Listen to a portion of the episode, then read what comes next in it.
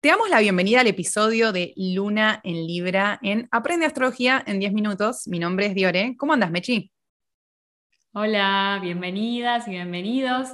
Muy bien, estamos abordando la luna en Libra porque en toda temporada Aries nos vamos a encontrar con una luna llena en Libra, que es el opuesto de Aries, y queríamos abordar y recordar que siempre que hablamos de un signo, estamos hablando también del que está incluido enfrente. En astrología todo se lee en ejes, todo es una rueda y nadie es de un solo lado. Entonces, si tenés un poquitito de Aries, seguramente algo de Libra te resuene y si tenés un poquitito de Libra, seguramente algo de la energía de Aries te resuene por oposición, por rebote o por proyección.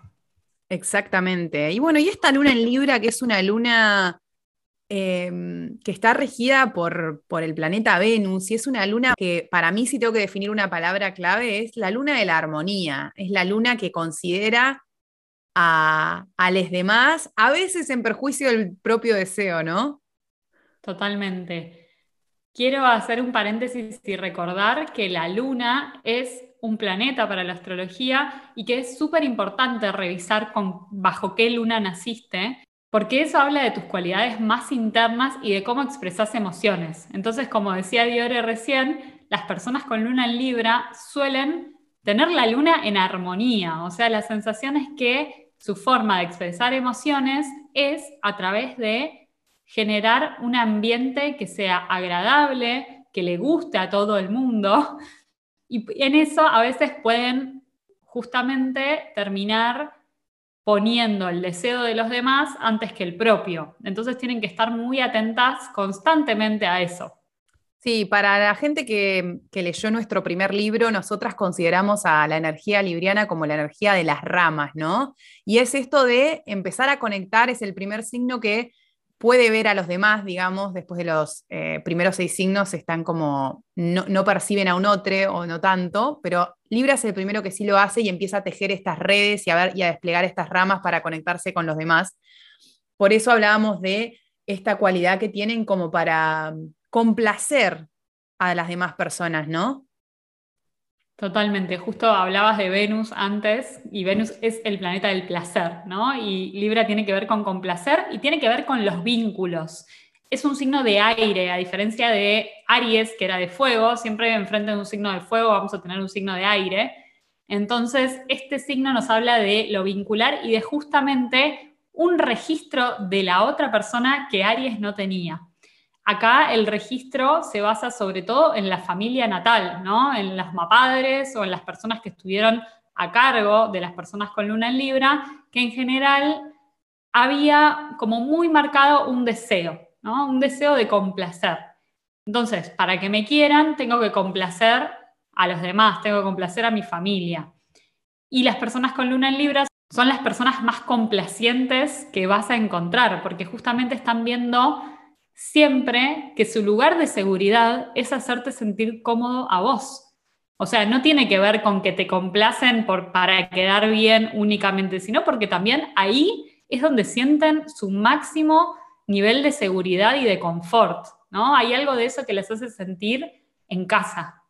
Sí, y, en contraposición o viéndolo del otro lado del espectro, el hecho de complacer a los demás también lo que genera es una gran indecisión a la hora de tomar, eh, o bien, valga la redundancia, decisiones que tienen que ver con mi propio deseo, porque estoy todo el tiempo pensando tanto en qué piensan los demás o cómo puedo ayudar a los demás, que lo que me pasa es que cuando tengo que tomar una decisión sobre mí misma o mí mismo, siento como esta inseguridad de qué pasa si tomo una decisión que no complace a la otra parte. Sí, además están tan acostumbradas a tomar decisiones que agraden a los demás que de repente preguntarles qué quieren es todo un desafío, porque es como, no sé qué quiero, vos qué querés, ¿no? Y, empiezan a entrar en esa, en esa paradoja. Me parece súper interesante que las personas con luna en Libra, lo que voy viendo es que a medida que van creciendo, empiezan a encontrarse con esa cualidad de poder elegir lo que quieren y un poco como hacer caso omiso a lo que quieren los demás, con el tiempo lo van desarrollando porque se van dando cuenta de que en realidad son personas encantadoras y que todo lo que hagan agrada. hay algo de que tienen que ir aprendiendo a confiar un poco en su talento lunar, que es el de agradar a otros y el de ser personas muy armoniosas a la hora de comunicar algo. Sí, Acá el conflicto... Sí, sí, sí, el conflicto es algo que la saca completamente de su eje y van a, tratar de eh, esquivar el conflicto lo que más puedan, ¿no? Y una cosa que me parece hermosa de las lunas en Libra es, recordemos que el signo que rige a esta luna es Venus. Tienen esa capacidad de siempre estar como súper presentable, no presentable es la palabra, tienen esa capacidad como estar siempre eh, bien vestidos o con mucha armonía o poner arte y, cosa linda en todos los ambientes en los que están o, que como me gusta pensar por ahí en el arte y el diseño, ¿no? Son personas que se les da natural. Sí, total, tienen la cualidad de embellecer estéticamente todo lo que ven, entonces eso incluye mucho sus hogares, vas a encontrar hogares de personas con luna en Libra que son divinos y sobre todo esto de los looks, ¿no? Looks seguramente muy... con una estética muy marcada seguramente. Muy de combinar, ¿viste? Como siempre es como, eh, ay, combina, todo combina. Tal cual, porque bueno, vienen de esa, de esa cualidad desde el nacimiento. Piensen que un nacimiento de alguien con luna en Libra seguramente fue algo como muy, eh, en un clima muy armonioso. Entonces eso se quiere mantener por el resto de la vida y hay algo de eso de que los hace sentir seguros como si estuvieran todavía ahí flotando en el útero. Qué locura. no me pasa.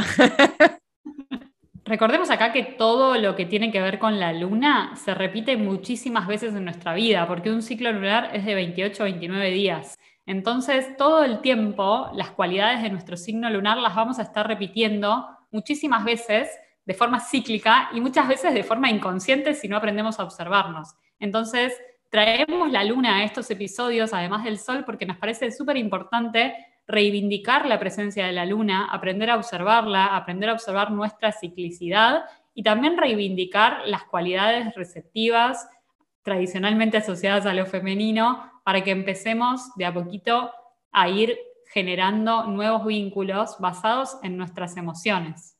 100%. Así que bueno, si tenés la luna en Libra, también como pensar en esto que el gran aprendizaje o, la gran incorporación de esta luna es como, yo creería que son como dos cosas, ¿no? Una es reconocer y poder como darle fuerza al deseo propio, que justamente en contraposición hablábamos en el episodio anterior de Aries, que es como el deseo propio lo es todo.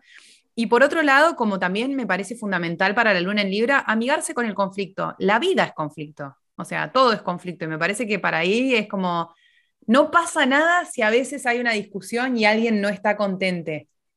Sí, confiar en que tienen el talento de armonizar innato, pero no perseguirlo constantemente de modo inconsciente, ¿no? Sino más bien al contrario, activarlo cuando sabes que estás atenta y que podés intervenir ahí, pero no que sea de modo inconsciente y de modo ciego, ¿no? Es re importante que empecemos a ver nuestras cualidades lunares en nosotras mismas para poder modificarlas y gozarlas como un talento que son. Sí, y bueno, y a vos que estás del otro lado escuchando este podcast, nos encanta leerles, así que les invitamos a que nos busquen en las redes sociales y nos cuenten qué les parece este nuevo formato de podcast que estamos estrenando eh, en estos días. Así que nada, Mechi, gracias por estar del otro lado. Gracias, Diore, gracias a todos. Aprende Astrología en 10 minutos es producido por la Academia de Astrología en línea Aprende Astrología. ¿Querés ampliar la información? Podés aprender mucho más en nuestro podcast extendido. Para encontrarlo, solamente te tenés que dirigir a www.aprendeastrología.com barra podcast. Y si querés seguirnos por las redes sociales, podés encontrarnos en todas las redes sociales como Aprende Astrología.